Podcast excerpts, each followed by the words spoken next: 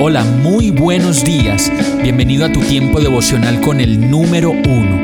Qué alegría saludarte con la certeza de que Dios está obrando en tu vida su perfecta y buena voluntad, ya sea porque estás aprendiendo de un momento difícil o porque estás disfrutando de su amor a plenitud con paz y tranquilidad.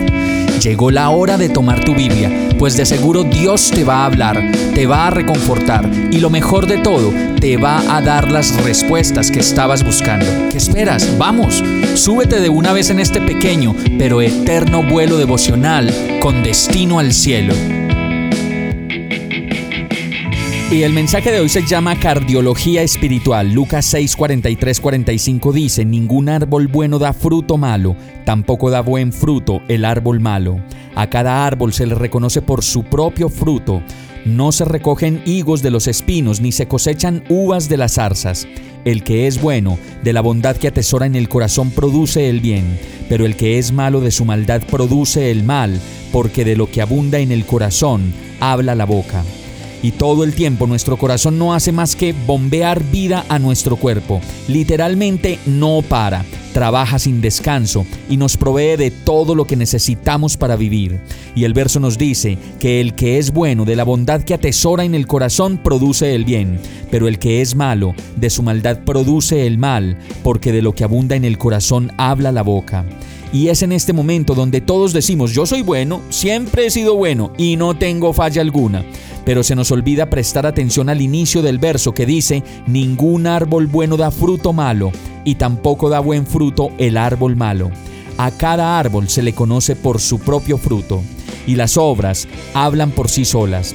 Divorcios, divisiones, peleas, gritos, orgullo, cansancio, egoísmo, ansiedad, depresión, insatisfacción, dolor, inequidad, desigualdad, usura y muchas cosas más nos hablan de la necesidad que tenemos de agendar una cita de cardiología espiritual que nos permitan poner las cosas en claro con Dios. Vamos a orar.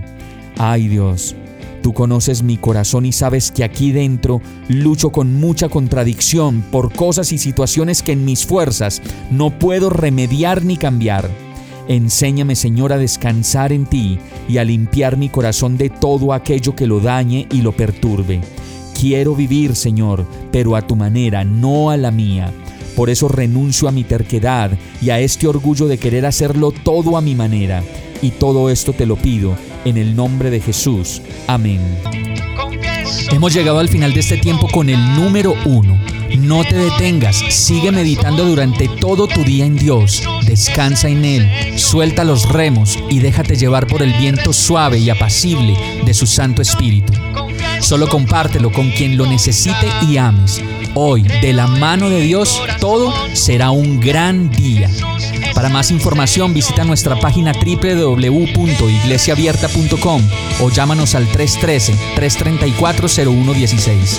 Oramos y rogamos para que cada día te enamores más de Dios y para que no pares de pasar todo tu tiempo con el número uno